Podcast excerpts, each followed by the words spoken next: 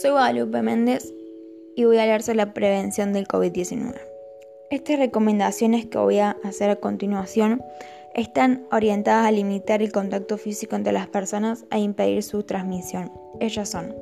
lavarse las manos con agua y jabón o usar desinfectante con base de alcohol, al toser o estornudar cubrir la boca y nariz con el codo,